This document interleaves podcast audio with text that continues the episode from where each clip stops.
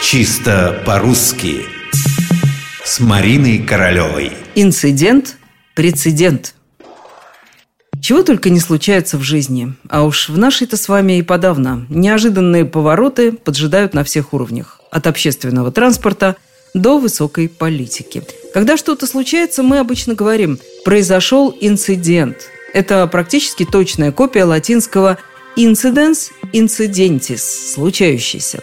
Можно было бы, наверное, сказать и по-другому. Недоразумение, несчастный случай, неприятное происшествие. Но нам больше нравится иностранное «инцидент».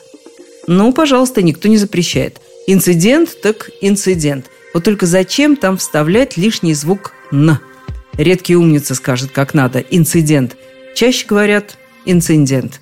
Таким образом, в слове возникают аж три «н». Та же коварная ошибка подстерегает любителей красного словца и со словом «прецедент». Это не просто случай, а такой случай, который раньше уже имел место и теперь служит примером для следующих таких же случаев. Вот видите, по-русски это коротко не скажешь, нужно разворачивать целое предложение. А по латыни одного слова достаточно. Удобно? Удобно. Однако, внимание, прецедент. Инцидент. Никаких лишних «н» в середине. Конечно, объяснить появление такого лишнего «н» можно. Язык как будто сам его вставляет в этих словах как костыль. Так получается ритмичнее.